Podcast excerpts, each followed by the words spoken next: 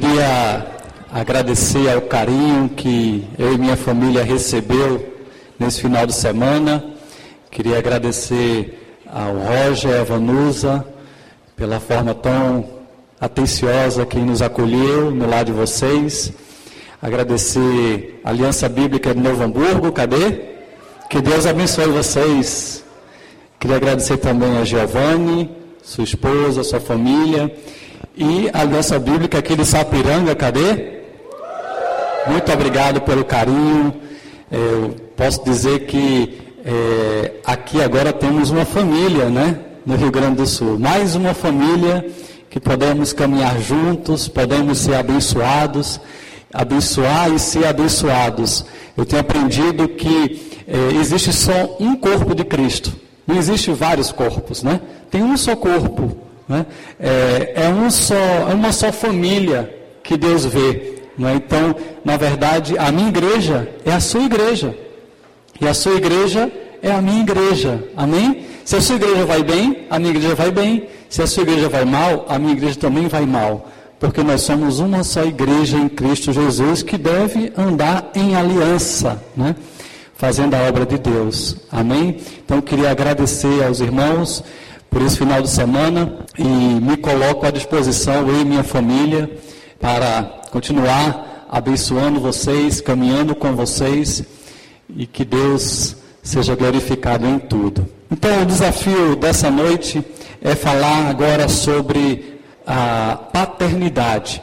Nós veremos que a paternidade começa com Deus Pai.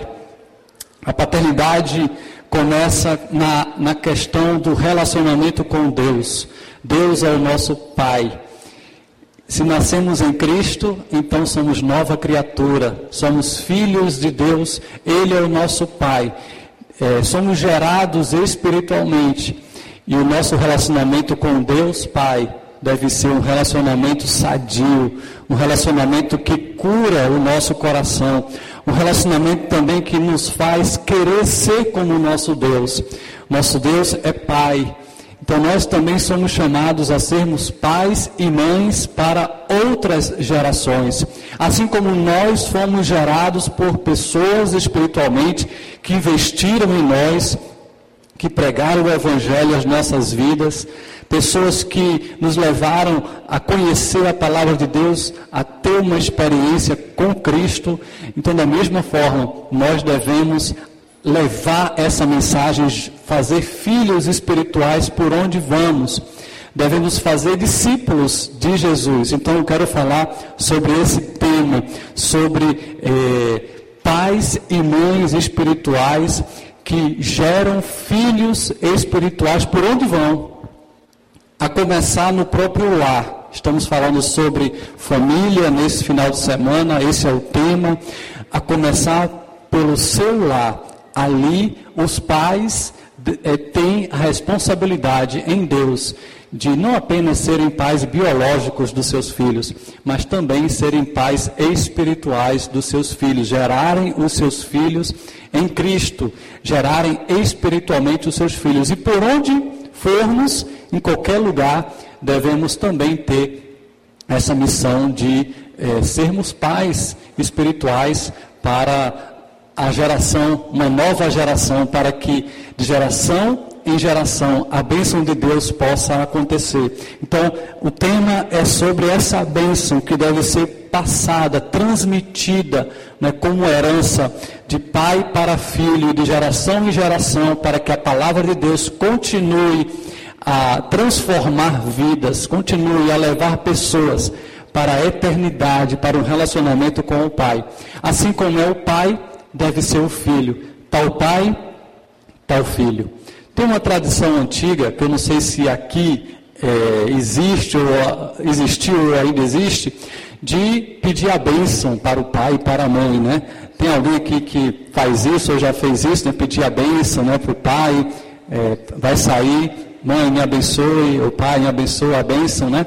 E aí o pai vai, abençoa, né? Deixa abençoa meu filho, dá um beijo, né? Bota a mão na cabeça, ora, né? Então esse é um costume antigo, né? Também na Bíblia. Em que nós vemos os pais abençoando os filhos, orando pelos filhos. Eu gosto muito da, da passagem de Gênesis capítulo 49, quando Jacó, né, já bem idoso lá no Egito, ele chama seus doze filhos, né, e antes de morrer, ele quer abençoar cada filho abençoar espiritualmente. E para cada filho, do primogênito até o, o, o mais novo, ele tem uma palavra de bênção como uma palavra profética de Deus para cada filho. E ele então ali lança de acordo também com é, o caráter de cada um, de acordo com a história de cada um, ele se torna naquele momento boca de Deus para abençoar seus filhos, trazendo uma palavra profética, trazendo uma bênção para cada filho. Eu acho muito lindo a bênção de José, né? aquele que foi é, largado pelos irmãos, aquele que foi amaldiçoado pelos seus irmãos, foi vendido como escravo, sofreu no Egito, sofreu na prisão até que Deus tinha uma história linda na vida dele e ele se torna governador daquele país e se torna o canal para abençoar seu pai e seus filhos, seus irmãos, quando vem a grande seca e eles têm que se mudar e vir morar no Egito. E, e ali ele perdoa também os seus irmãos pelo todo o mal que ele sofreu. E ele recebe uma bênção do seu pai. E o seu pai, quando ora por ele, fala que José é uma árvore frutífera à beira de uma fonte. Ele diz que essa árvore, os galhos dessa árvore é, passam por sobre o muro, né?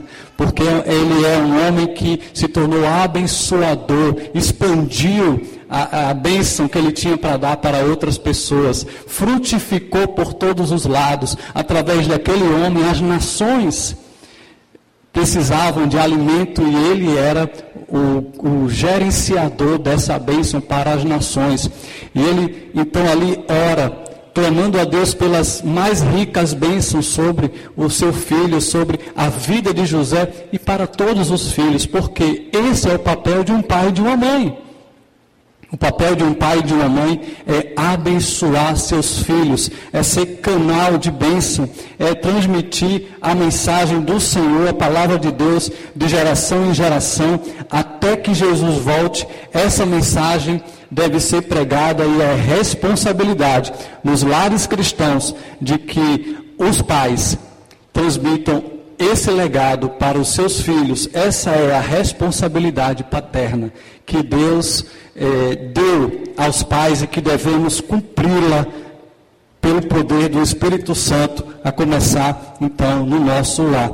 Eu queria trazer essa pergunta para compartilharmos. Eu vou dar dois minutinhos para você conversar com a pessoa que está do seu lado sobre essa pergunta.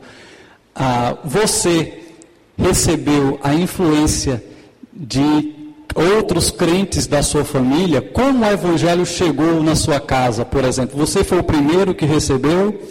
Como foi que o evangelho chegou na sua vida ou na sua casa? Né? É, veio de que forma? Né? Foi de um avô, uma avó, um pai, um tio, uma mãe? Né? Então, queria que você conversasse um minutinho com a pessoa que está do seu lado sobre essa pergunta. Um minutinho. Quando eu olho para a história do Evangelho no meu lar, né, na, na, na minha família, como isso aconteceu, eu tenho que pesquisar gerações bem atrás. Né? Por exemplo, é, há, há alguns séculos atrás vieram os imigrantes lá da Holanda, da família do meu pai, já crentes, e vieram morar é, lá na região de Pernambuco. Né? Então, é, o evangelho ali já era passado de geração em geração. E eu tenho história de ah, bis, é, irmão do meu bisavô que estudou no Seminário Teológico Batista, lá de Recife, há mais de 100 anos atrás. Tem história de é, o evangelho ah, na vida do meu avô, casou com a minha avó, também era crente, é? então é, criaram o meu pai e os seus irmãos no Evangelho. Quando eu olho para a família da minha mãe, Eu também vejo o Evangelho vindo, por exemplo, é, na, na vida da, da minha bisavó, que ela é, foi evangelizada por uma mulher da Assembleia e, e ela então é, pregou o evangelho aos seus filhos. O seu marido só se converteu no final da vida, mas ela criou seus quatro filhos no caminho do Senhor. E um deles, meu tio avô, foi pastor de uma grande igreja em Recife. E o meu avô, então, foi criado no Evangelho, cresceu na palavra de Deus, se casou com a minha avó, que também foi criada no Evangelho. Então, dos dois lados, eu vejo que Deus estava agindo já em gerações anteriores à minha. E até que o Evangelho chegou na minha vida. Então, o Evangelho, ele tem esse poder de abençoar gerações. É um grande presente que uma geração pode receber é a palavra de Deus, que é transmitida de uma geração para outra. E aqui eu mostro uma foto minha, sendo batizado com nove anos de idade, lá em Recife, por esse meu tio-avô, né, pastor Guimarães. Né, tive esse privilégio, essa honra de receber a palavra de Deus sendo pregada de geração em geração, discípulos sendo feito. Para quem não estava ontem lá em Novo Hamburgo, eu queria apresentar a minha família.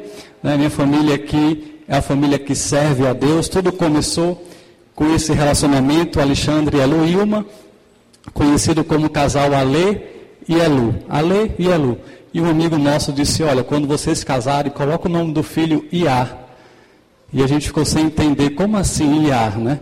Ele disse, olha, se você juntar Ale, Elu e A, né? Aleluia.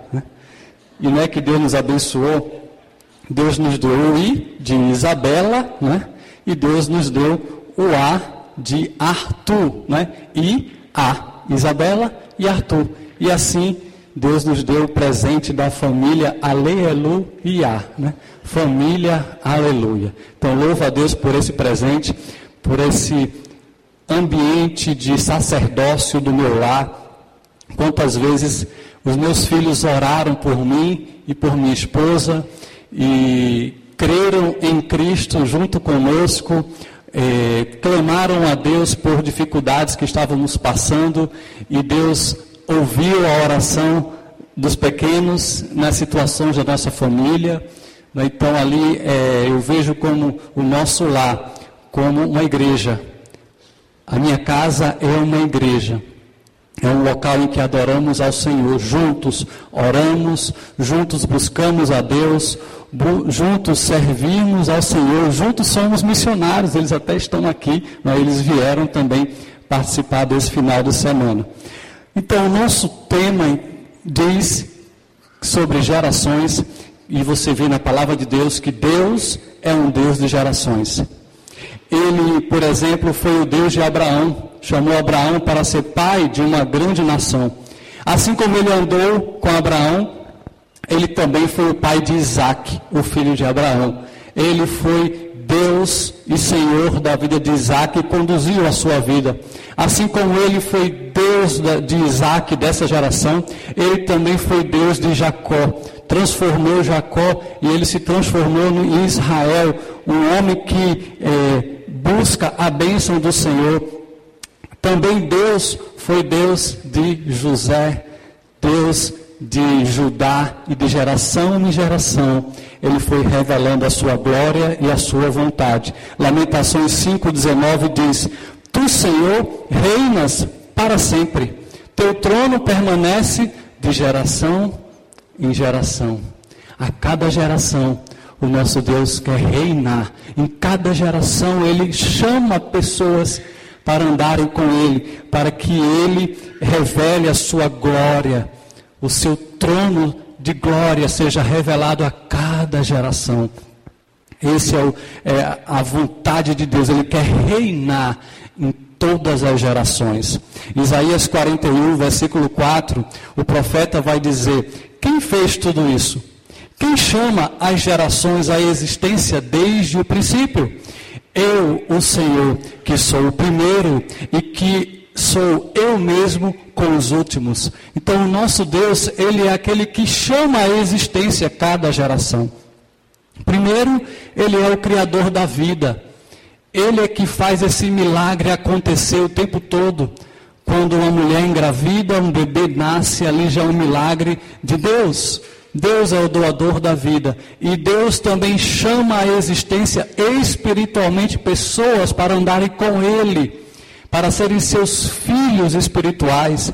Assim como é, como, como Deus foi com a geração do passado, da antiguidade, com o povo de Israel, da mesma forma, Deus é conosco.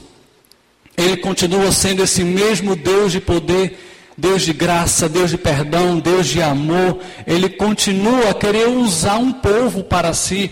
Ele continua chamando famílias para andarem na sua presença, porque Ele é o mesmo Deus de sempre. E até o fim, Ele vai ser esse Deus que vai andar com as gerações, porque Ele se revela assim, como esse Deus de gerações. Em Salmo 33, versículo 11, o salmista vai dizer o seguinte: que o conselho do Senhor dura para sempre. Vamos ler esse trecho juntos? O conselho do Senhor dura para sempre. E ele continua então dizendo que esse conselho do Senhor, que tem a ver com os seus desígnios ou os seus propósitos que ele tem no coração dele, é por todas as gerações. Por todas as gerações, Deus tem a sua palavra de sabedoria. Para cada geração ele tem o mesmo conselho, ele tem a mesma palavra, o mesmo alimento espiritual.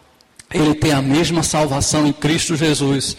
Ele é o Senhor que tem conselhos de sabedoria. A sua palavra é o nosso conselho para caminharmos como é, luz na nossa, na nossa jornada de vida. E eu queria compartilhar com vocês falando de conselho de Deus, de três conselhos que Deus tem para abençoar as gerações.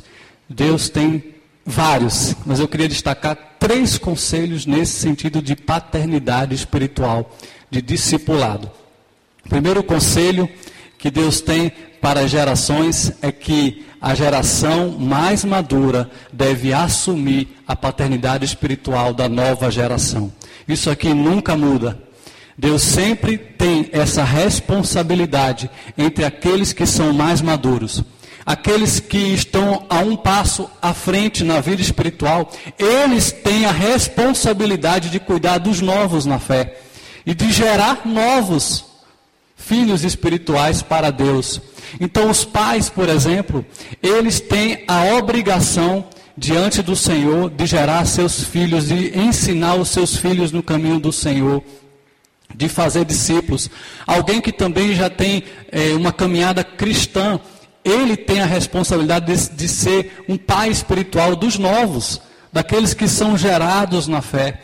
Então, essa é uma missão que Deus nunca mudou. Aqueles que têm mais do Senhor devem mais dar para outros. Aqueles que têm uma experiência com Deus devem ser pais espirituais para os novos na fé.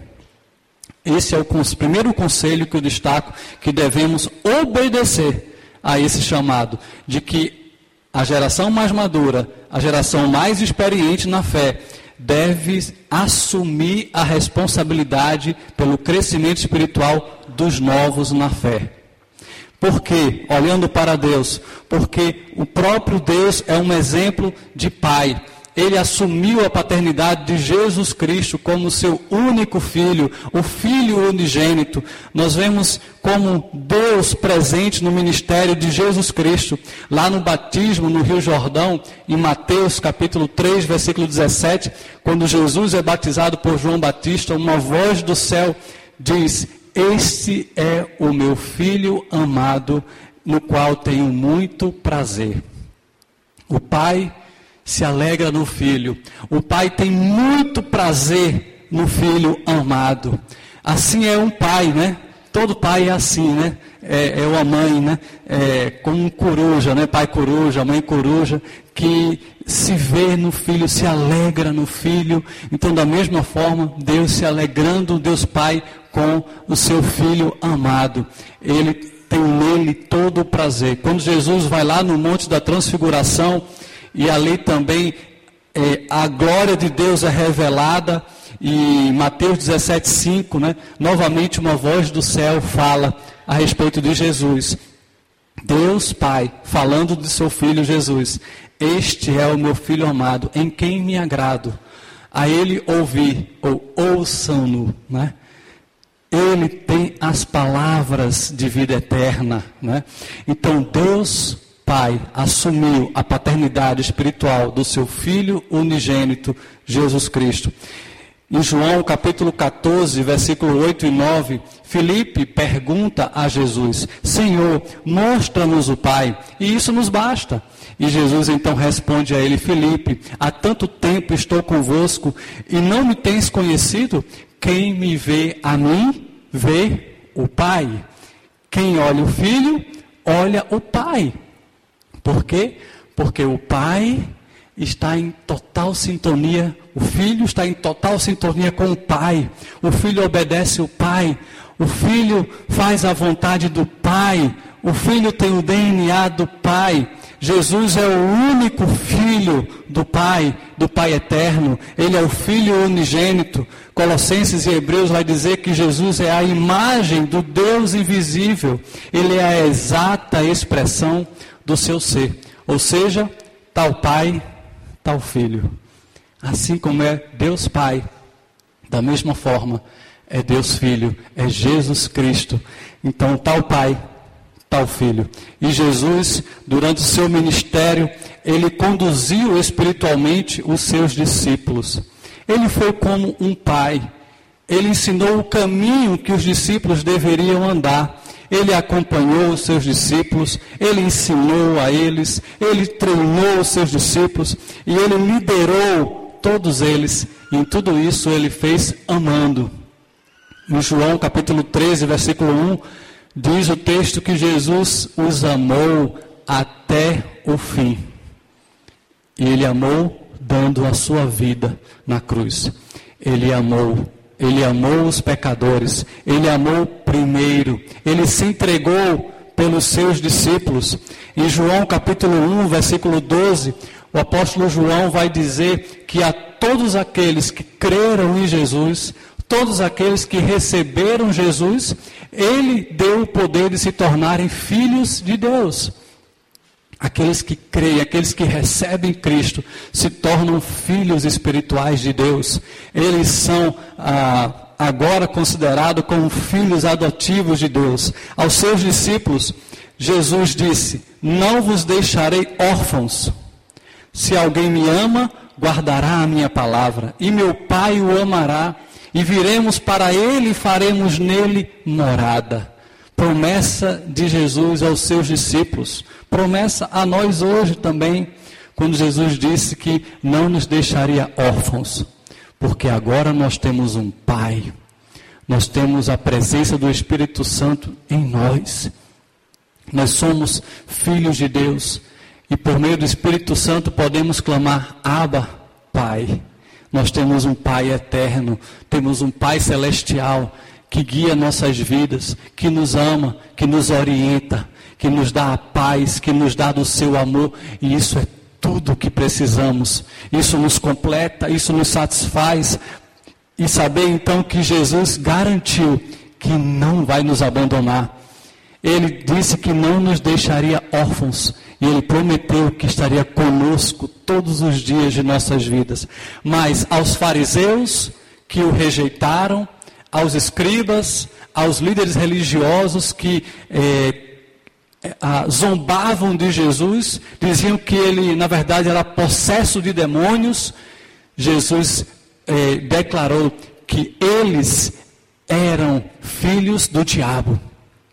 Jesus falou muito claro que eles eram filhos do diabo, que eles não eram filhos de Deus, porque eles rejeitaram Jesus Cristo. Então, eles não poderiam ser considerados filhos de Deus. Mas a nós que cremos, mas a nós que o recebemos, nós nos tornamos filhos de Deus. Fomos adotados, filhos adotados por meio de Jesus Cristo. Agora somos filhos adotivos de Deus. E Jesus, depois que ele morreu e ressuscitou, antes de subir aos céus, ele deixa agora uma missão a todos os seus seguidores. Uma missão que todos nós sabemos.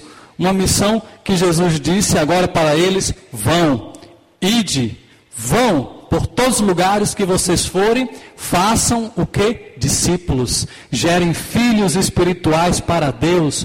Pelo poder do Espírito Santo, sejam testemunhas. E de que forma esses discípulos são feitos? Batizando-os em nome do Pai, do Filho e do Espírito Santo. E ensinando cada um, da criança, pode ser criancinha ou idoso, né? Mas esses que nasceram de novo espiritualmente, eles devem ser ensinados a guardar devem ser ensinados a obedecer a tudo que Jesus nos ensinou. É dessa forma que se faz filhos na fé, filhos espirituais, discípulos, em ajudando a pessoa a colocar em prática essa palavra santa e bendita. É esse chamado que temos, que nós que somos filhos de Deus, de darmos continuidade ao que Jesus fez e ensinou aos seus discípulos. Da mesma forma, devemos pregar esse evangelho para que de geração em geração Deus se revele e Deus chame e faça filhos espirituais para cada geração. E os discípulos de Jesus Cristo, o que eles fizeram? Eles obedeceram. Eles pregaram o Evangelho, eles fizeram discípulos, eles foram pais espirituais para outras gerações. Pedro, por exemplo, na, na sua segunda carta, ele chama Marcos, ou João Marcos, como o seu filho espiritual. E ele fez então filhos espirituais. E João, o apóstolo João, o apóstolo do amor, ele também fez filhos na fé. Ele gerou discípulos. Na sua terceira carta, ele fala da alegria de ver filhos espirituais crescendo na fé. E Paulo, talvez o mais famoso gerador de filhos na fé, ele fundou igrejas, ele fez filhos espirituais por onde ele passou. Mesmo em cadeias, ele estava ali gerando filhos na fé. Ele investiu em vidas, ele deu a sua vida para que pessoas conhecessem a Cristo, para que pessoas se tornassem filhos de Deus e não mais filhos do diabo. Em 1 Coríntios capítulo 4, quando Paulo fala a essa igreja tão difícil, uma igreja é, carnal, uma igreja que precisava amadurecer. Ele fala lá no capítulo 4, versículo 15 a 17, que é, ele diz assim, exortando essa igreja, que por algumas vezes não obedecia a, a mensagem de Deus e a liderança de Paulo sobre a vida deles. Ele que foi o fundador daquela igreja. Ele que gerou aquela igreja na fé. Ele disse: Porque ainda que, vos, que, que tivesseis milhares de mestres na fé cristã, não terias, contudo, muitos pais, pois eu, pelo Evangelho, vos gerei em Cristo Jesus. Então ele está falando que mesmo que vocês tenham muitos mestres aí ensinando vocês, vocês não têm muitos pais, porque na verdade eu fui o pai de vocês espiritualmente. Eu sou como um pai. Eu não sou simplesmente um mestre que sabe muita coisa. Eu dei a minha vida para pregar esse evangelho para vocês. Eu amo vocês, eu sou como um pai para vocês. E ele então continua agora dando é, o exemplo, né, que imitem a ele, me imitem, né? É, Admoesto-vos, portanto, a que sejais meus imitadores. E ele agora destaca um exemplo de um discípulo fiel, que é Timóteo. E ele diz: Por esta causa vos mandei Timóteo, que é meu filho amado e fiel no Senhor. Então ele diz à igreja de Corinto: imitem Timóteo, que é um bom discípulo meu. Imitem Timóteo, que é uma pessoa que obedece à palavra do Senhor. Ele é um filho amado. Filho amado. E nós? O que temos feito? E nós? Você pode falar que é pai espiritual de alguém? Você pode dizer que é mãe espiritual de alguém? Você pode dizer que está orando para que vidas sejam salvas? Ou você está dormindo no ponto? Ou você está muito confortável sentado no banco, simplesmente, só olhando os outros fazerem discípulos? Será que você também é uma pessoa que ora para que vidas sejam salvas? Será que você é uma pessoa que investe em pessoas, que faz discípulos?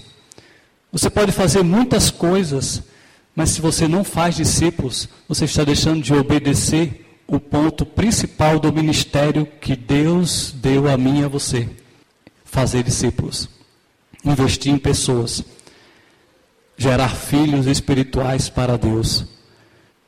Esse é o nosso chamado. Deus quer nos usar para que outras gerações o conheçam, o adorem. O anseio de Deus é ter mais filhos espirituais, mais filhos. E depende de nós fazermos esses filhos. Depende de nós orarmos por pessoas, pregarmos o Evangelho a elas, investirmos nessas vidas para que elas conheçam a Deus como Pai. E eu pergunto sobre a sua casa, sobre o seu próprio lar. Você que é pai e mãe, você realmente tem olhado para os seus filhos e você tem investido neles, sendo um discipulador dos seus filhos? Essa é a sua primeira tarefa na questão espiritual na sua casa, é ser um discipulador para os seus filhos.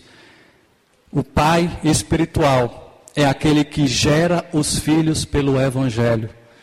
É nossa tarefa gerar os nossos filhos para Deus, pregando o evangelho, ensinando a palavra de Deus. Eu posso dizer que eu tenho feito alguns discípulos durante um tempo, mas e é muito bom ver essas pessoas crescendo na fé, ouvindo os relatos de como eles estão crescendo e fazendo discípulos, pessoas que investimos, pessoas que vimos o Evangelho chegar e fomos canais para que Deus os chamasse, mas a maior alegria que eu posso falar é investir nos meus próprios filhos biológicos. E essa é a minha grande tarefa. Em primeiro lugar, é na minha casa.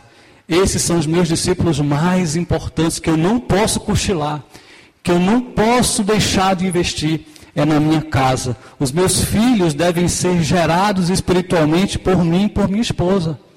Eu preciso orar por eles, eu preciso ensinar a palavra de Deus a eles incessantemente, em tempo e fora de tempo. Eu devo pregar o evangelho para eles, ensiná-los a ter Jesus como Senhor e Salvador de suas vidas. Às vezes, os nossos pais biológicos podem vir a ser nossos filhos espirituais. Alguém aqui teve essa experiência de pregar o evangelho para os seus pais biológicos e eles receberem Cristo como Salvador? Alguém aqui, ó, tem algumas pessoas que tiveram esse privilégio, né? Então, filhos biológicos espiritualmente podem ser pais espirituais. Olha que privilégio, pais espirituais dos seus pais biológicos, né? O reino de Deus inverte algumas coisas, né? Mas que privilégio, que honra gerar filhos na fé na própria família, entre irmãos biológicos, entre com tios, pais e mães, filhos, não é? Então, essa essa tarefa também podemos cumprir de gerar filhos na fé, na família. Até pais biológicos podem ser filhos espirituais nossos. Às vezes, não foi você quem gerou, como no caso que eu cito aqui do Ademar, né? Ademar, ele recebeu a mensagem do Evangelho por outra pessoa. Deus usou outras pessoas para que ele se convertesse.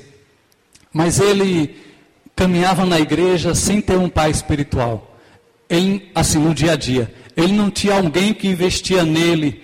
E, e Deus fez com que eu o conhecesse na igreja e começasse a investir na vida dele. Então eu me tornei um pai adotivo dele. Não fui eu que o levei na fé, mas eu ajudei a consolidar a fé dele. Caminhei alguns anos bem perto dele e ali eu me tornei também um pai espiritual. Né? Não gerei, mas eu fui um pai adotivo. Eu pude ajudar numa etapa da vida espiritual dele para que ele crescesse, amadurecesse e fosse para a etapa seguinte. Também não caminhei com ele muitos anos. Ele agora tem outros mentores caminhando com ele, outros pais espirituais investindo na vida dele, mas eu posso dizer, e ele também pode dizer, que ele foi abençoado pela minha vida. Eu fui exemplo para ele, eu cuidei dele durante alguns anos, eu fui como um pai adotivo na vida dele. Então nós também podemos ser pais adotivos quando nós ajudamos pessoas nas suas etapas da vida cristã a continuarem avançando em Cristo e crescendo no discipulado de Jesus. Sabe, Deus deseja que cada um forme uma árvore genealógica espiritual. Você já ouviu falar de árvore genealógica? Né, quando é uma tarefinha até que as crianças têm né, no colégio. Né? É, meus filhos já fizeram essa tarefa, em que é, tem uma árvorezinha chamada árvore genealógica. E aqui embaixo tem a própria pessoa. Né? E você vai tentar descobrir quem são as gerações anteriores dessa pessoa. E ele, nessa tarefa, é, no final dessa árvore, está a vida dele. E ele precisa colocar acima dessa árvore quem seriam os pais dele, o pai e a mãe. E aí do pai, ele vai tentar colocar acima também, ainda na árvore, mas um pouco mais acima, quem seriam os pais do seu pai. E mais acima, quem são os seus bisavós, né? E assim pode, essa árvore genealógica pode, é enorme na verdade, né? Se formos voltar de geração em geração, seria uma árvore né, imensa, né? Mas nessa tarefa costuma ir até os avós, né? Por outro lado, também se vê da mãe. Quem são os pais da mãe? E coloca o nome, né? Acima da, da, do nome da mãe, coloca os avós. Acima dos avós, poderia colocar os bisavós, né? E por aí vai. Imagine que Deus está interessado em que nós tenhamos uma árvore genealógica espiritual. Aqui, por exemplo, pode ser você no topo da árvore. Imagine que você, é, ao longo de toda a sua história de vida, você pregou o Evangelho para algumas pessoas e essas três aqui, ó, se tornaram discípulos de Jesus ou três pessoas que você adotou espiritualmente, que você investiu na sua caminhada, ajudando elas a crescerem em Cristo. E três pessoas você ganhou para Jesus, investindo, abençoando, mostrando o caminho a, a seguir em Cristo. E essas pessoas, por exemplo, essa aqui ganhou só mais uma, investiu em uma. Mas essa daqui investiu nessa, que investiu nessa, que investiu nesse. Ou então esse daqui, que ganhou esse, investiu nessa vida, foi pai desse, e esse foi pai espiritual de três, esse daqui também de três, né? e esse daqui foi pai de dois, e esse daqui foi pai desse. E aqui, ó, esse gerou esse, que gerou esse, que gerou esse, e gerou esse. Imagine que uma pessoa, de repente, pode ser aquele que influenciou para que várias gerações andassem com Jesus, várias gerações caminhassem com Cristo. Uma vez eu estava visitando uma igreja lá em São Luís, e ali eu vi uma irmã que eu tinha levado, que eu tinha sido um avô espiritual para ela. A pessoa que eu ganhei para Cristo, ajudei, influenciei, investi, que aceitou a Cristo, levou ela para Cristo. Né? O nome dela é Flávia. Então a gente brincava, né, que eu era o avô espiritual dela, né, e ela era minha neta na fé. E a gente tinha passado um tempo sem se ver, né? Ela se converteu no ambiente de trabalho, no local que eu trabalhei uma época atrás. E alguns anos tinham se passado, a gente não estava mais, não se via mais. Ela estava em uma outra igreja e nesse dia eu visitei a igreja dela. No final do culto, né, foi aquela alegria, a gente se viu depois de alguns anos. E ela disse assim: Olha, não vai embora logo, espera só um pouquinho. E aí eu esperei alguns minutos. Daqui a pouco ela chegou com umas seis pessoas. Né? E aí disse assim para o pessoal que ela trouxe, né? Olha, gente, esse aqui é o Alexandre, é o vovô, né? Lembra que eu falo para vocês dele, né? Da história da minha conversão lá naquele ambiente de trabalho, né? Então, esse aqui é o meu vovô. Aí ela foi apresentar cada um a mim, né? E ela disse assim: Olha, essa daqui é a sua bisneta, viu? Eu levei para Cristo. Aí eu, ah, aquela alegria, né? Ah, esse aqui é seu bisneto. Ah, eu tenho outro bisneto. Aí eu, aquela alegria, né? Aí, ah, esse aqui, ah, esse aqui, meu Deus, você já é tataravô, né? Aí eu me senti um velho, né? Imagina, um velho assim, né? Que nem Matusalém, né? Eu já era tataravô e nem sabia, né? Imagine no céu, como é que vai ser, né? Por algumas vidas que nós investimos e essas vidas geraram outras, que geraram outras. Pense na alegria que Jesus vai estar, um sorriso tão grande para nos receber lá no céu. Porque nós investimos em pessoas, que investiram em outras, que investiram em outras.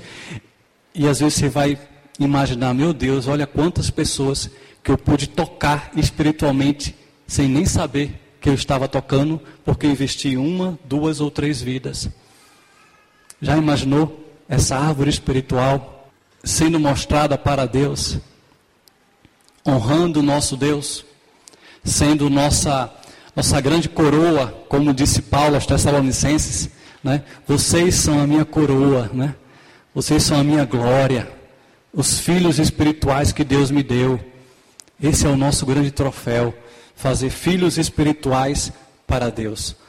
Tem uma matéria na revista Cristianismo Hoje, 2010, escrita por esse missionário chamado Russell Moore. Ele conta a história dele como missionário norte-americano. Ele e a sua esposa Mary, eles, eh, algumas décadas atrás, foram até a União Soviética, a antiga União Soviética. E Deus tinha colocado no coração deles o propósito de adotarem crianças. Eles, eles não tiveram filhos biológicos e eles queriam adotar crianças, mas Deus tinha colocado no coração deles o desejo de adotar crianças na antiga União Soviética. E eles então foram até aquele país, o processo era muito burocrático para adoção internacional, era preciso passar um tempo no país, eh, ser indicado a um orfanato, ali ele teria que, que entrar num processo bem burocrático, as crianças seriam escolhidas, depois de um tempo de convivência com essas crianças, eles teriam que voltar para a terra deles para terminar o processo de adoção, até que quando tudo acabasse, fosse confirmada a adoção, aí sim eles poderiam voltar para o país e pegar a criança ou as crianças e adotá-las e levá-las né, para onde eles quisessem. E eles então, naquela época que eles estavam na União Soviética, eles foram dirigidos a um orfanato. E eles contam que é, quando chegaram lá, eles acharam algo muito estranho é que aquele orfanato, mesmo tendo tantos, tantas criancinhas e bebês de colo, tinham vários, mas mesmo num ambiente com tantas crianças, era um ambiente muito quieto, estranhamente quieto, silencioso. E eles pensavam: como pode um local com crianças sem barulho? Não tem bebês não choram. E eles não entendiam. Ali era um lugar também de muita miséria e mau cheiro. E eles logo foram apresentados a, a dois menininhos de um ano, eles eram gêmeos, e eles começaram a ter contato com essas crianças, pensando em adotá-los, e eles tinham que ir lá, né, durante todo o dia eles iam lá passar um tempo com eles, passando por essa primeira etapa da adoção. E eles contavam histórias para as crianças que não entendiam, né? mas eh, ouviam com atenção. E à medida que eles visitavam aquele orfanato, eles continuavam pensando nisso. Que local estranho. As crianças são muito silenciosas, até que eles perceberam que as crianças elas é, aprendiam a ficar quietas, porque elas percebiam em pouco tempo que não adiantava pedir por atenção. Não adiantava chorar, não adiantava pedir por comida, conforto, carinho, porque elas não recebiam, porque tinham poucos cuidadores, tinham muitas crianças e poucos cuidadores. Então eles percebiam que não adiantava chorar, que ninguém vinha ajudá-los. E assim eles ficavam quietinhos, sem muito contato. Não tinham pais e mães, eram crianças que precisavam ser adotadas, precisavam de um lar. E aí eles contam a história que depois de um tempo, convivendo com eles, chegou o momento da despedida, era o dia de se despedir, de voltar para os Estados Unidos e esperar o processo da adoção até se confirmasse, voltar e levá-los. E nesse dia foi um dia muito triste, dia da despedida. Eles choraram, eles abraçaram aquelas crianças, já tinham algum vínculo, né? E quando eles foram embora, no corredor, eles ouviram pela primeira vez o grito de um deles. Um deles gritou. Naquele momento, o missionário disse que, naquela hora, o coração deles estremeceu, porque ali eles perceberam pela primeira vez que eles se tornaram pais de uma criança. E a criança ali, pela primeira vez, criou um vínculo com alguém E é como se chamasse por pai, papai, não me deixa. Né? Então ali eles entenderam o valor de ser pai e mãe pela primeira vez. Quando o filho grita pelo pai, por uma mãe, querendo o seu amor, querendo a sua atenção. Nós fomos adotados por Deus desse jeito. Ele nos adotou.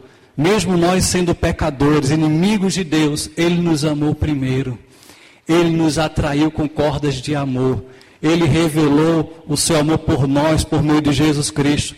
Porque Ele nos amou, Ele entregou o seu Filho para morrer no nosso lugar, para pagar a pena e a culpa dos nossos pecados. E a igreja, então, se torna a família de Deus. A igreja, eu pergunto, ela se parece mais com um orfanato, onde tem um monte de gente sem ser cuidada, ou ela é um lar? Um lugar em que as gerações estão conectadas um lugar em que há pais e mães espirituais cuidando de filhos espirituais, que cuidam de outros, que cuidam de outros, e laços de amor e de cuidado são firmados entre todo mundo numa igreja? Será que somos um lar? Ou nos parecemos mais com um orfanato? Onde só alguns poucos cuidam, tentam cuidar de uma grande quantidade de pessoas que esperam apenas ser cuidadas também e não multiplicam o cuidado para outros. A igreja de Jesus deve se parecer com um lar, não com um orfanato, onde há responsabilidade de cuidado e as pessoas cuidam umas das outras. E assim, ninguém anda sozinho, ninguém anda sem amor, sem instrução, sem modelo para a sua vida. A célula né, é como um lar, é um lugar de cuidar das pessoas, gerar filhos na fé e cuidar numa família, num lar espiritual. Um conselho 2 de Deus para abençoar as gerações é que a geração mais madura deve ensinar o caminho a seguir pelo exemplo. Essa é a forma de gerar discípulos, ser exemplo sendo modelo a seguir. Não tem outra forma de fazer discípulos. Se nós não somos verdadeiramente discípulos de Cristo, não tem como fazer discípulos. Precisamos ser modelo de discipulado de vida cristã. É pelo exemplo que se forma discípulos. É sendo o exemplo de alguém que ama a Deus. É assim que também é pelo exemplo que nós é, imprimimos valores na vida dos nossos filhos. Por exemplo, a paixão por um time de futebol, né? É Inter, é Grêmio, né? Da onde é que vem? É do amor dos pais pelo futebol. É do amor que eles têm por aquilo que, ele, que eles amam, eles colocam esse mesmo amor pelos seus filhos, os seus filhos terem esse mesmo amor. Assim é a paixão pelo futebol, por exemplo, é pelo modelo, é pelo exemplo. Agora, será que somos apaixonados por Cristo, assim somos pelo futebol? Se tivermos esse amor por Cristo, nossos filhos também vão ter. Mas se somos frios espiritualmente, como nossos filhos vão ser apaixonados por Cristo? Um pai espiritual é aquele que é um exemplo para os filhos na fé, um modelo a seguir. E os filhos seguem esse modelo. Contam que um menininho chegou para o seu pai e disse: Pai, pai, quando eu crescer, eu quero ser um jornalista. E aí o pai ficou todo feliz porque ele era um jornalista, né? Ele disse: É mesmo? Que coisa boa, filho. Você quer ser um jornalista como o papai? E ele falou assim: Não. Eu quero ser um jornalista como Peter Parker, o Homem-Aranha, e Clark Kent, o super-homem. Né? Aí foi um balde de água fria naquele pai. Ele não estava sendo um modelo de jornalista, não estava sendo um super-herói para o seu filho. O filho não via nele um modelo a seguir. Que Deus nos livre disso. Que todos nós sejamos modelos de vida espiritual para os nossos filhos e filhos na fé. Paulo poderia falar isso aos seus discípulos de Corinto. Ele poderia dizer a eles: me imitem, me imitem, porque eu sou imitador de Cristo. Eu sigo a Jesus, sigam o meu exemplo. Então, vamos seguir o exemplo, vamos ser exemplo, vamos buscar exemplos de pais na fé e vamos ser modelo para filhos na fé. Eu tenho os meus modelos, eu tenho meus mentores, e eu louvo a Deus porque Deus coloca esses mentores na minha vida. Eu tenho os meus pais aqui como modelo de fé, desde pequenos eles me levaram a Cristo, eles me ensinaram os valores, eles investiram na minha vida espiritual, me levaram para a igreja. Minha mãe fazia culto doméstico conosco antes de dormir. Eles investiram para que nós tivéssemos um colégio que ensinasse ali também as bases do Evangelho. E até hoje eles torcem, eles oram por, por mim. Eles são modelo também de casamento. Se tivesse que falar um exemplo que eu sigo no casamento, são os meus pais, que estão fazendo 45 anos de casados esse ano um exemplo de fidelidade, de amor mútuo, de companheirismo. Né? Deixaram também esse exemplo para eu seguir os passos deles. Eu tenho é, a minha esposa, que também é como uma mentora que Deus colocou para mim, que me ajuda a nunca é, ser medíocre em nada, a sempre buscar excelência na, na educação dos nossos filhos, no cuidado do lar na vida cristã. Né? Então, louvo a Deus porque eu tenho uma pessoa ali sempre cobrando, sempre me incentivando a crescer, a continuar sendo bênção. Eu tenho aqui, por exemplo, o casal Pastor Marcos, que a Luíma falou, né? e Ângela, né? esse casal que investiu em nossas vidas por cinco anos. Eles foram nossos mentores numa fase que eles nos treinaram para sermos pastores. Né? Porque eu reconheço que o curso teológico é importante, é bom, mas principalmente você precisa olhar a vida de líderes para imitá-los na fé e aprender com eles nas dificuldades. E eles foram nossos mentores nessa área. Aqui eu tenho o pastor Roberto como mentor de ministério, há 15 anos aprendendo com ele é, e vivendo seguindo os passos dele e ajudando igrejas e, e, vivendo essa visão celular e agora de perto com ele há um ano e meio em Curitiba.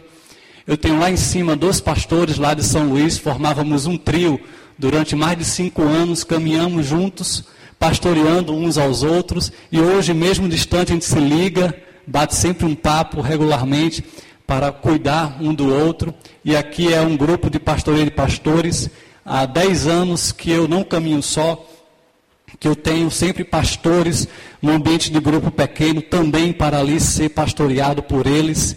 Então precisamos de mentores para continuarmos a crescer, olhando o exemplo deles. E também podemos fazer discípulos.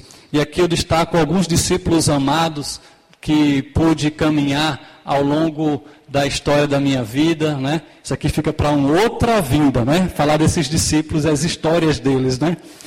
E falando agora de família, né? Aqui eu trago uma foto minha com um dos meus pais, né? E eu tenho tanta coisa deles, fisicamente, mas eu me pareço mais com a minha mãe, né? Não puxei os olhos claros do meu pai, queria muito, né? Os olhos verdes, mas eu não tive essa bênção, né? Mas tive outras bênçãos dele e da minha mãe. Eu tenho muitas características deles dois. Eu tenho a perseverança na fé que eles têm. Eu tenho o desejo de crescer e servir a Deus que eles têm. Eu tenho deles a seriedade com que vivem, a excelência em tudo que fazem, o amor pelas pessoas. Eu tenho muitas coisas boas e também ruins. Alguns defeitos também herdei deles, né? Eles não são perfeitos, nem eu sou. O fato é que todos os seres humanos se assemelham de alguma forma aos seus pais, seja fisicamente, seja no jeito de ser, seja nas características, de como vive, do que faz, do que gosta e espiritualmente também existe uma marca que é deixada de geração em geração. Na minha família, aqui estão os meus filhos, né? também há semelhanças, e é tão bom você olhar né, coisa nos seus filhos que, olha, estou me vendo ali. Né? Então, as pessoas costumam dizer que a minha filha se parece mais comigo. Né? Ah, não, Isabela é que é a cara do pai. Né? Isabela ama se parecer com o pai. Né? Ah, ela adora dizer que ah, se parece com o pai. Ela ama, né? De querer se parecer com o pai, né? Todo filho gosta disso, né? Também de querer se parecer com o pai, com a mãe. E os pais gostam disso, de querer ver nos filhos, né? Coisas suas, né? É, seja no físico, seja nas características. Coisas ruins ninguém quer, né? Mas coisas boas a gente gosta. Tem gente ah, parece com o pai, né? As coisas ruins, né? Na hora da raiva, né? Diz isso, né? É que nem o pai, é que nem a mãe, né? Mas as coisas boas a gente quer se parecer, né? E o meu filho, por exemplo, dizem que não se parece. Mas aí eu tenho uma foto para provar que parece também, tá? Então aqui eu tenho praticamente a idade dele. Ele está com oito anos. Mas essa foto já está até antiga. Ele devia ter uns seis anos aqui, né? Então aqui com oito anos ó, tem muita semelhança, tá? Eu mudei um pouquinho, né? Mas a gente se, se parecia nessa mesma etapa, né? Aqui é num, num dia das crianças, né? Porque os meninos, eles, eles tinham medo de palhaço. Aí a Lima teve uma ideia de brincar de palhaço, né? Nesse dia, e pintou as crianças para tirar o medo de palhaço deles, né? Especialmente de Arthur. E aí ficou muito bonita essa foto, todo mundo de palhaço brincando nesse dia, né? Essa frase diz assim, que nos parecemos é, em família, né, por causa do convívio, pelo exemplo que olhamos, pela experiência que é transmitida a nós e pela comunicação. A família tem esse poder enorme de influenciar e de marcar a nossa vida e a nossa história. Daphne Kirk vai dizer que a maior parte de tudo que forma o que você é ou seja, os seus valores de vida, o seu caráter, a sua visão de mundo, tudo isso foi obtido de um relacionamento entre gerações chamado família. E essa estátua aqui, ela é muito interessante. Ela mostra que essa criança, ela foi formada por partes do pai. O pai está cheio de buraco, ó. Dos buracos que foram tirados do pai, assim formou-se o seu filho. E nós fomos formados por Deus, a sua imagem e semelhança. Né? E quando andamos com Deus por meio de Cristo Jesus, aí sim nos parecemos mais ainda com o nosso Pai Celestial. Da mesma forma, é com as marcas que os pais têm de renúncia, de sacrifício, de investimento, é que os filhos são formados nesse ambiente de gerações que é a família. Agora, quando uma geração que é mais experiente desobedece ao conselho de ser exemplo na fé para outra geração, quando não ensina a palavra de Deus como deveria, acontece como na história de Israel, como contado em Juízes, capítulo 2, versículo 10, que diz que uma outra geração após eles se levantou, que não conhecia o Senhor e nem tampouco as obras que Deus tinha feito a Israel. Isso é uma grande tragédia quando uma família deixa de ensinar a bênção que recebeu para outra geração, quando é, essa geração mais experiente relaxa no seu desafio, no seu compromisso de cuidar da nova geração, de passar o bastão do evangelho para outra geração. Quando isso deixa de acontecer, as tragédias acontecem. Em muitos lares não há um modelo saudável a ser seguido. Por exemplo, nós vemos que os pais estão ausentes, né? Já ouvimos falar disso nesse final de semana. Os pais, quando são ausentes, quando eles vivem para trabalhar e não têm presença com os filhos, isso deixa uma marca negativa na vida deles. Os pais ausentes que não dão atenção aos seus filhos, que não andam com eles de perto, que não conversam com eles. Há um abismo muitas vezes entre gerações, entre pai e filho que não consegue se entender não há respeito, não há amor, há muita mágoa, não se entende, não tem amizade alguma. Isso é uma grande tragédia em nossos lares. Violência acontece, violência verbal ou violência física, divórcio também como uma marca negativa das famílias, quando maus exemplos são deixados para a outra geração, e em tudo isso nós vemos que na verdade é porque o amor se esfriou. O amor natural, que é o amor na família, muitas vezes se esfriou. As pessoas não têm mais o amor natural no próprio lar. Deixam de amar os seus pais e os pais deixam de amar os filhos. E os cônjuges também deixam de amar, perdem por causa do pecado, porque estão longe do Senhor. Em muitas famílias há um, a ausência daquele amor fundamental. O que, que, é esse amor fundamental? David Cornefield vai dizer que esse amor fundamental é o alicerce emocional que nos dá segurança e confiança e forma a nossa identidade. É o sentimento de aceitação incondicional que nos dá uma boa autoestima. Todos nós temos como um tanque vazio, precisando ser enchido por amor.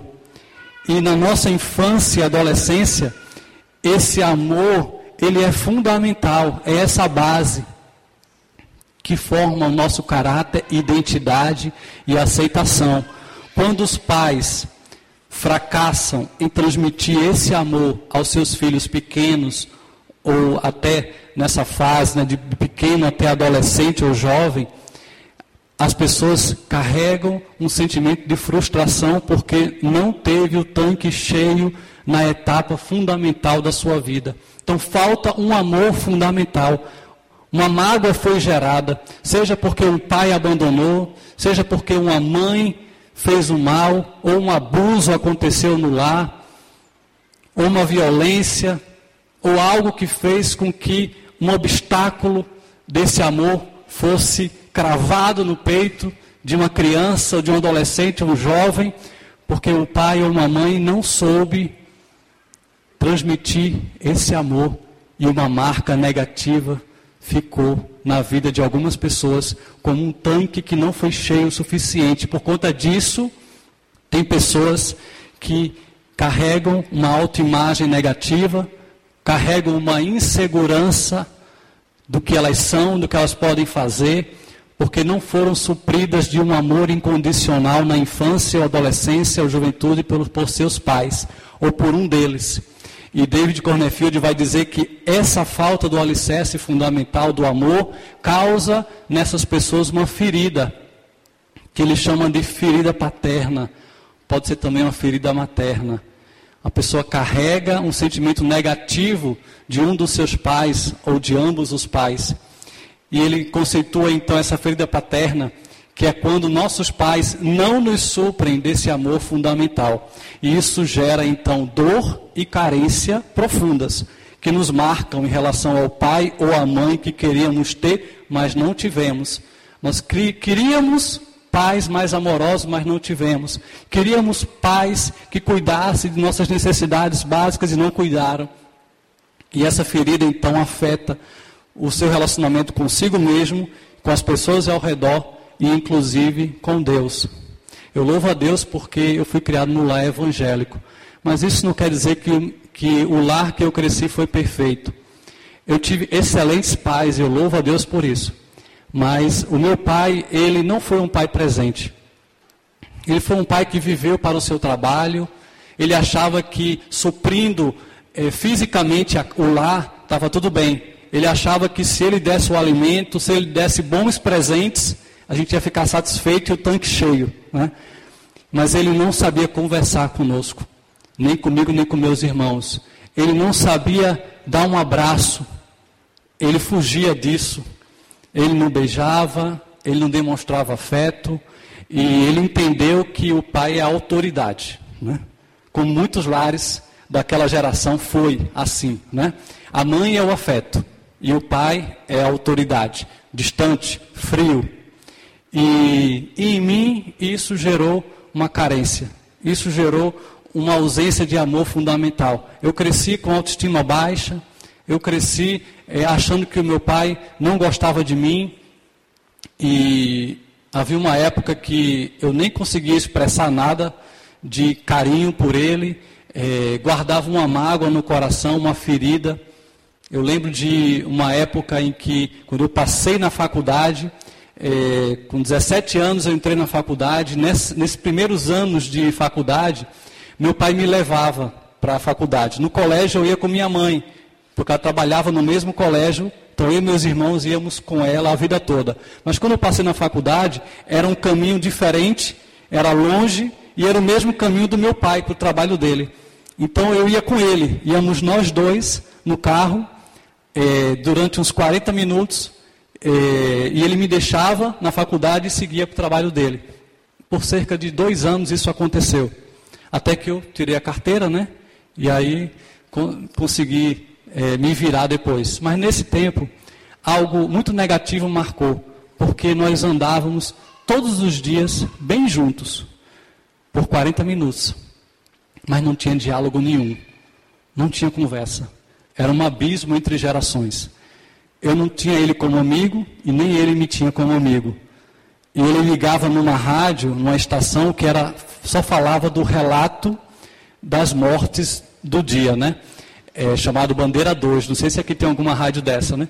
Que contava o relato do, dos acidentes que chegavam no hospital, né? Morreu não sei quem, tá, tá, tá, né? deu entrada não, não, no hospital, né? fulano de tal está em coma, né? só, só contava essas coisas, tragédias, né? Um monte de notícia ruim. Mas a maior tragédia acontecia naquele carro, sem diálogo. E isso me entristecia. E minha mãe dizia assim para mim: Olha, você tem que ir atrás do seu pai. Você tem que abraçar ele. Você tem que amar ele. Tem que perdoar. Ele é um bom pai.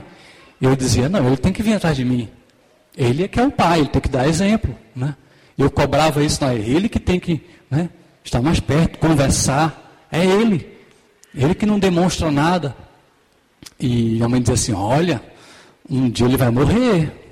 Aí eu ficava, né? Meu Deus, e agora? Eu ficava morrendo de medo dessa história, né? E houve um, um dia que foi o dia dos pais. E no dia dos pais, nesse dia, eu resolvi não dar nenhum presente para ele. Eu não trabalhava, né? então, quando eu dava algum presente, vinha da mesada que ele dava. Né? E aí eu, eu e meus irmãos, a gente costumava comprar alguma coisinha para ele e dava. Né? Mas eu, naquele ano eu pensei assim, sabe de uma coisa? Eu não vou dar nada. Porque ele não se importa. Ele não gosta de nada, ele não demonstra nenhum sentimento. Eu digo, não vou dar, para que, que eu vou dar? Isso é uma mentira, na verdade. Então, eu resolvi não fazer nada, não dei nada e nem falei com ele. E aí, quando foi no dia seguinte, minha mãe veio falar comigo, né? Porque ele não era de falar assim, nem de chegar, conversar.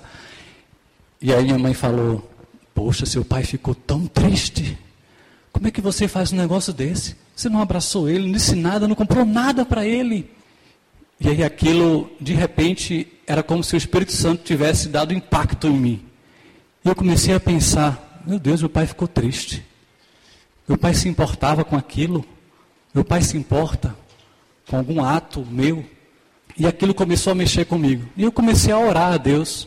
Na verdade, eu já era preocupado com isso, né? E já colocava diante de Deus. E nesse período coloquei mais ainda. do que Senhor, eu não queria que, que fosse assim o nosso relacionamento. E comecei a pedir ajuda a Deus. Não sabia o como fazer, o que resolver, como transformar essa situação. Mas eu sei que eu comecei a orar. Comecei a pedir a Deus. E um mês depois foi o aniversário dele. Ia ser num sábado. E numa sexta-feira, antes desse sábado, eu fui para uma reunião de oração. E ali é, as pessoas tinham o costume de, em determinado momento da, do tempo de oração, irem à frente e pedir a oração a alguma pessoa que estava lá no ministério de oração e colocar a sua necessidade para aquela pessoa orar por você. E naquela noite, o Espírito Santo me mexeu muito naquela noite e começou a quebrantar o meu coração. E eu comecei a, a sentir uma presença muito forte de Deus e um desejo de pedir oração por esse motivo no momento que fosse específico para isso. E eu lembro que na hora desse momento, em que o louvor estava tocando, o ministério estava lá na frente, as pessoas iam à frente, eu senti um desejo muito grande de pedir oração para que a pessoa orasse pelo meu relacionamento com meu pai. E quando me levantei para ir, eu senti um poder de Deus tão grande naquela hora, uma presença de Deus tão forte. E eu fui até uma pessoa e eu coloquei o motivo, ela, ela orou por mim, e depois eu voltei para o meu lugar e eu me sentei lá atrás, lá no fundão, para ninguém me ver. E depois eu acho que eu passei uma hora chorando. Até o final daquela noite, era uma, não era uma vigília da noite toda, mas ela ia até tipo assim, meia-noite. Né? E eu lembro que eu fiquei chorando na presença do Senhor por cerca de uma hora, sem parar. Eu nunca tinha experimentado aquilo mas eu sentia como se o Espírito Santo lavando o meu coração e curando as mágoas e as feridas. Era como se Deus falasse assim para mim: tudo bem, seu pai não foi perfeito, mas eu sou o teu pai. Eu te curo, eu estou contigo. E o seu pai tem um plano na sua vida. Ele é bênção para você. Então passei a noite sendo ministrado por Deus. E quando cheguei em casa, eu cheguei diferente. Eu cheguei com, uma, com uma, uma experiência tão forte com Deus que eu pensei, Senhor, eu senti que Deus tinha tirado aquela mágoa, aquela ferida. E ali eu pensei, Senhor, eu queria dar um presente para o meu pai. Me deu uma vontade imensa de dar algum presente. Mas aí já era sábado à noite, já era sexta à noite, e no dia seguinte era o aniversário dele, e eu pensei, sabe de uma coisa? Eu vou fazer um presente para ele. E eu entrei no computador e eu comecei a imprimir umas figurinhas do computador, umas imagens, e eu resolvi criar um gibi uma história em quadrinhos falando do meu pai. E em cada página eu colocava uma imagem falando das virtudes do meu pai e falando que o meu pai é assim. Meu pai é assim. Falando características positivas dele que eu admirava. E na capa, eu só lembro da capa. Eu lembro que na capa eu coloquei uma imagem de um super-homem que ao invés do S tinha um P de pai. Né? Então era um super pai. E eu coloquei assim na capa meu pai, meu super pai. E eu fazia aquilo chorando, porque era uma forma também de Deus tratar o meu coração. E aí, depois que eu fiz, eu pensei, como é que eu vou entregar agora esse negócio, né? Aí, de noite, né, entrei no quarto deles, tudo apagado, né? Estavam dormindo, aí entrei, lá tinha um banheiro, coloquei bem de frente ao espelho, assim, no banheiro e fui embora, né? E aí, eu não sei como é que foi, eu sei que ele gostou muito, e a partir daquele, daquela, daquele dia, algo mudou no nosso relacionamento. Eu comecei a olhá-lo de maneira diferente. Eu comecei a guardar um carinho por ele, um respeito, uma admiração. Comecei a ver que eu era muito parecido com ele, muitas coisas. Não é? e, e, e Deus também, de uma maneira maravilhosa, fez com que a gente voltasse a ter um diálogo, não me tornei o melhor amigo dele, mas hoje eu converso, hoje nós temos um livre acesso, hoje eu tenho a alegria de tê-lo como pai, um respeito e uma admiração. Interessante é que no início dos anos 2000, ele foi chamado por Deus para ser pastor, e eu também. Então ele se tornou pastor no início dos anos 2000, e eu também fui chamado para o ministério e me tornei um pastor. Tal pai, tal filho. E aí, quando nasceu o meu filho, adivinhem, né? Que o meu filho, o único neto homem que ele tem, é a cara do meu pai. Não parece nada comigo, né? Mas é a cara do meu pai, os olhos do meu pai, né? Tem o jeito do meu pai. E meu pai fica tão feliz com esse neto. Tudo que ele não fazia com a gente, ele faz com os netos. Né? Parece que é uma forma que Deus tem de também restaurar aquela geração antiga, mais durona, né, mais fechada. Né? E meu filho ama o meu pai, chora quando ele vai embora, que mora longe, né? E ele chora, ele ama esse avô, né? Uma vez ele falou assim, no dia dos pais, acho que foi no ano passado, ele disse assim, papai, é, vovô é o número um. E você, eu? Ah, você é o número dois. Eu digo, mas como assim? Ele é medalha de ouro, você é medalha de prata. Aí eu disse, por quê? Puxa, Arthur. Aí, não, porque ele é muito engraçado, eu gosto muito de vovô. Ele é muito engraçado. E aí eu disse, poxa, Arthur, eu faço tudo por ti. E eu não sou o primeiro lugar teu. Mas eu fico feliz por isso. Eu fico feliz pela forma como Deus muda a história. E eu também fui descobrindo que o meu pai também tinha uma história assim que o pai dele também não demonstrava afeto. O pai dele teve oito, nove filhos. Ele era o homem mais velho, ele era o terceiro filho, mas ele era o homem mais velho, né? Dos outros irmãos. E, e ele tinha todo o carinho com as filhas, mas não com os filhos. E ele também guardou esse sentimento ruim com o pai, de um pai omisso, de um pai que não demonstrava amor, afeição, não conversava com os filhos homens não tinha carinho, ou seja, a maldição estava sendo passada de uma geração para outra. Mas glória a Deus que na minha geração as coisas mudaram. porque Deus é bom e Deus faz a sua obra em nossas vidas. E mesmo que o nosso pai terreno tenha nos ferido, ou abandonado, ou nos maltratado, nós podemos ter certeza que o nosso Pai eterno nunca nos abandona. Ele é o Pai perfeito. E toda a história coopera para o nosso bem, para o nosso crescimento, para que a gente conheça a Deus. Por meio da minha história, eu pude conhecer Deus como Pai profundamente. Ele é aquele que restaura minhas emoções. Ele é aquele que me guarda, Ele é aquele que me guia, Ele é aquele que faz uma história através da minha vida. Ele é como o pai da parábola que Jesus contou, a parábola do filho pródigo. Esse pai tão amoroso, esse pai que foi ferido pelo seu filho, o filho que o abandonou, que o desonrou, que tomou uma parte da herança enquanto ele ainda estava vivo, ou seja, um filho que quis a morte do seu pai e que foi embora para longe, abandonou o pai e foi viver a sua vida desregrada como ele quis, mas até que ele chegou no fundo do poço e ele viu que estava passando necessidade e pensou: opa, eu tenho um pai que é muito bom. Ele não trata os seus empregados de maneira leviana. Ele cuida até dos seus empregados. E ele então pensou: eu vou voltar para o meu lar. Eu vou pedir para meu pai que ele me perdoe e que pelo menos ele me trate como um dos seus empregados. E ele então volta todo maltrapilho. Ele volta porque ele sabia que o pai dele era amor. E ele volta todo estropiado. Ele volta é, com os pés feridos, não tinha sandálias. Ele volta todo acabado, mas ele volta para aquele amor. Ele volta para reconciliar-se com seu pai. E quando o pai o vê, lá de longe o pai o reconhece, porque o pai ansiava pelo retorno do seu filho. E diz o texto então que o pai, ele perde a compostura, né? ele resolve correr atrás do seu filho, homem idoso, correr, era vergonhoso, né? Mas ele amava tanto aquele filho que ele correu atrás do seu filho. E diz o texto que ele se lançou sobre o seu filho, ou seja, o abraçou.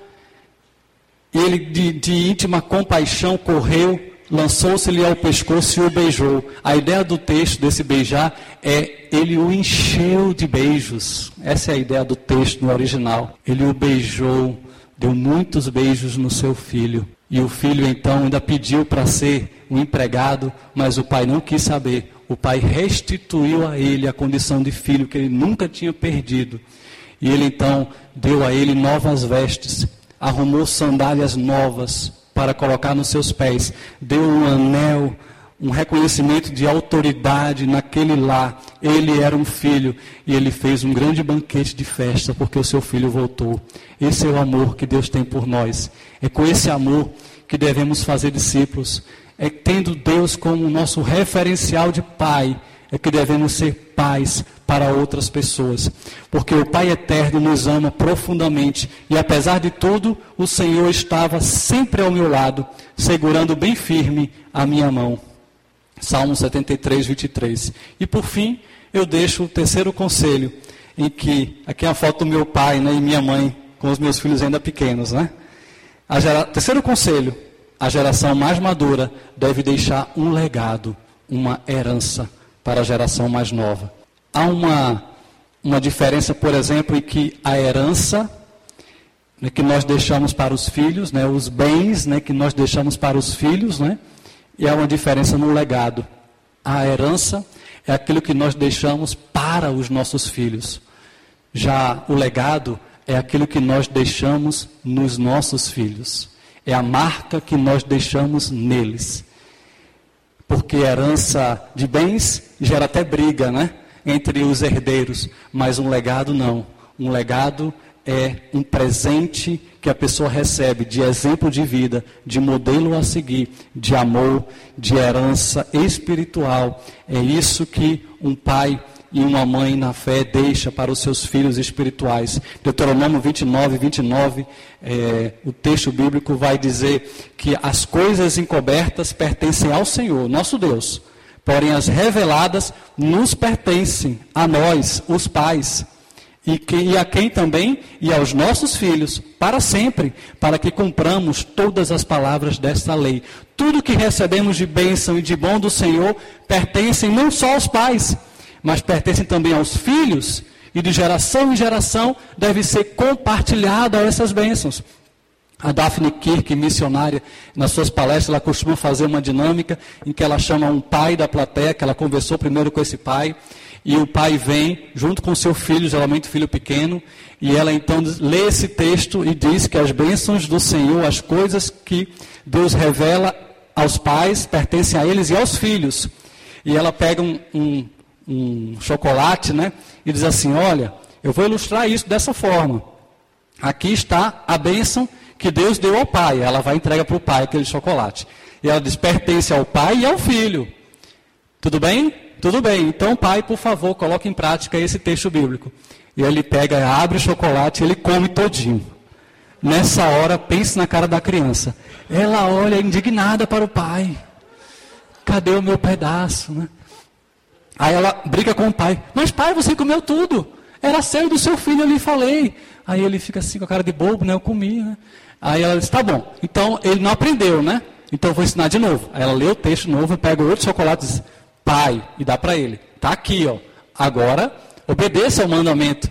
Aí ele nessa hora abre, o filho fica assim desconfiado, né? Aí ele parte, nessa vez ele obedece e dá metade para o filho e come a outra metade, né? Muitas vezes os pais estão assim, negligentes, como no primeiro momento. Só pensam em se alimentar para si, mas não pensa no que vai deixar para o filho. Não pense em se sacrificar para que ele tenha também o alimento espiritual, para que ele também conheça esse Deus poderoso. Os testemunhos que ele tem com Deus devem ser partilhados como exemplo para o filho, para que ele também tenha os seus testemunhos. O alimento que o pai recebeu deve ser passado para o filho, para que ele também experimente isso. Nós vemos Timóteo, por exemplo, recebendo a fé como uma herança, um legado que vinha de gerações. Segundo Timóteo 1, Paulo vai falar que recorda de uma fé, uma fé não fingida, uma fé sincera, uma fé verdadeira, que primeiro ele viu em Lloyd, a avó de Timóteo, depois ele viu em Eunice, a mãe de Timóteo, e essa mesma fé estava sendo transmitida como um legado de geração em geração e chegou também a Timóteo. Timóteo recebeu esse presente espiritual na sua casa de geração a geração, a fé como o maior presente que alguém pode receber.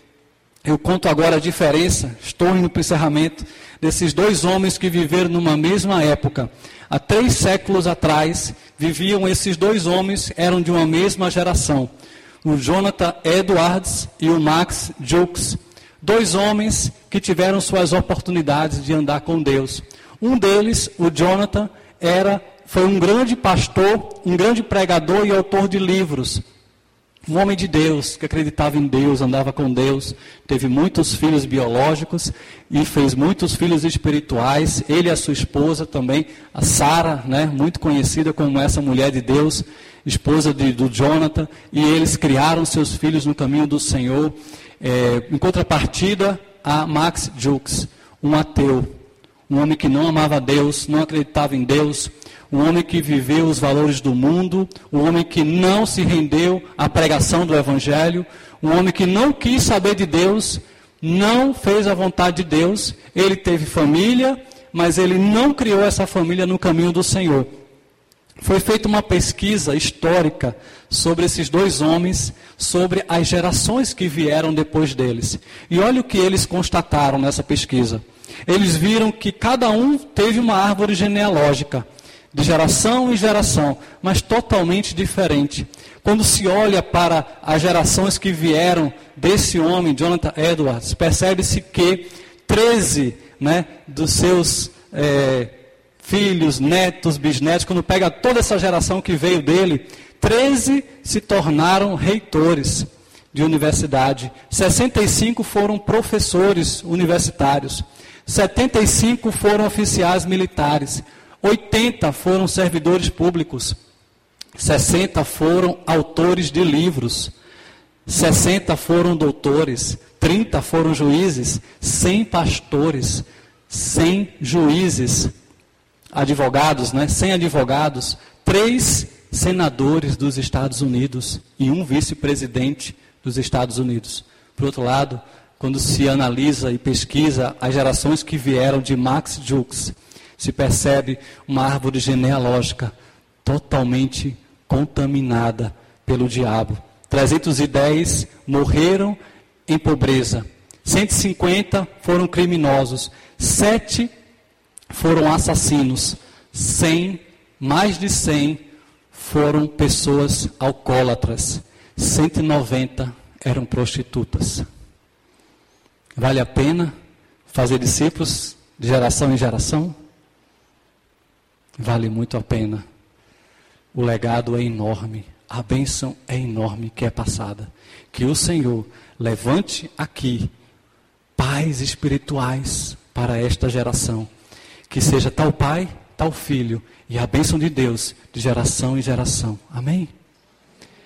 Eu queria agora terminar com esse vídeo de alguns minutinhos mostrando sobre a história real de um corredor das Olimpíadas de 1992.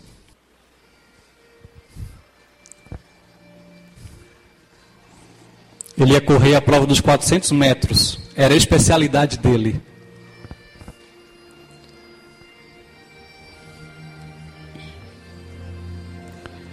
Treinou a vida toda para aquele momento das Olimpíadas.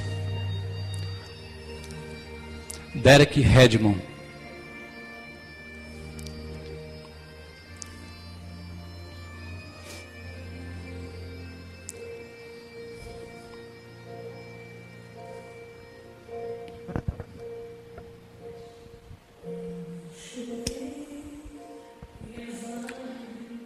Algo acontece no meio da prova.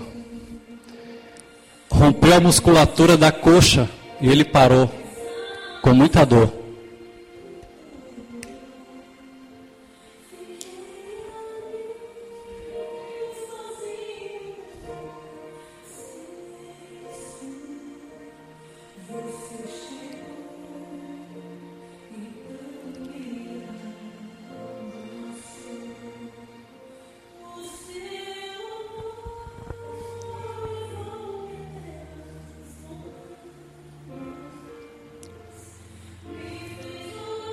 Os médicos vieram e ele tomou uma decisão. Mesmo que a corrida já tivesse acabado para ele, com toda a dor, ele se levantou e resolveu continuar a prova. Ele queria chegar até o fim.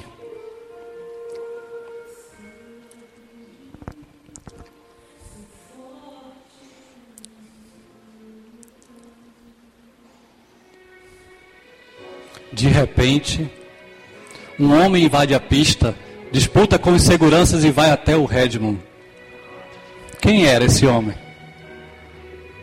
O seu pai deixou a arquibancada e foi até o seu filho.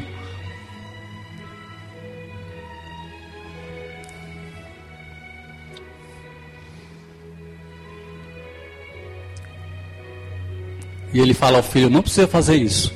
Mas o filho disse que ele queria fazer, queria chegar até o fim. E o pai falou: então tudo bem, vamos terminar juntos isso. Ele abraçou seu filho e o ajudou. E a multidão aplaudiu aquela cena de um pai amoroso.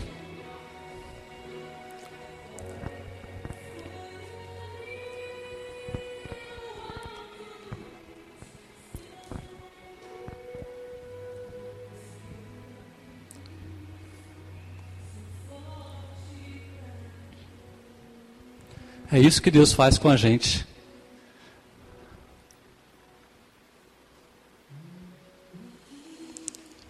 Ele não chegou em primeiro lugar, mas ele completou a corrida, mesmo em meio às dores. E o pai estava com ele. O que motivou esse pai a ir até o filho? A dor no rosto dele. O filho estava ferido. E ele veio para ajudá-lo. Deus é assim. Ele vem e nos ajuda Deus nos ajuda. E Ele nos ama, por isso Ele quer nos levantar.